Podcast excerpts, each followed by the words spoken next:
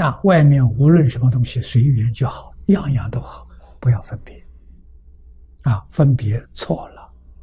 为什么？一切法的体就是自性，不分别、不执着、不起心、不动念，你所设的是自信的能量，自信的能量是养法身的，诸佛菩萨的身。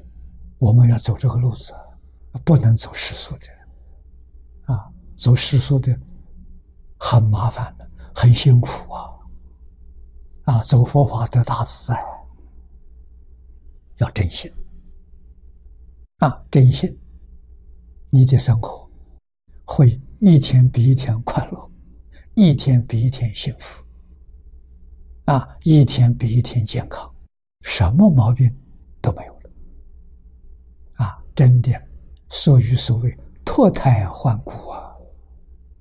无量寿经可以做到啊！无量寿经可以包容一切经，一切经不离无量寿经。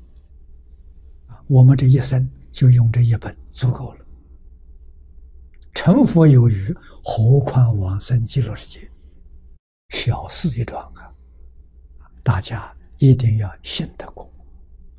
决定不能怀疑，啊！如果还有怀疑，多听多读，啊，听读要用真诚心，要用恭敬心，要用真信心，就是不能有丝毫怀疑。你所得到的跟一般人绝对不一样，难行能行，难成能成。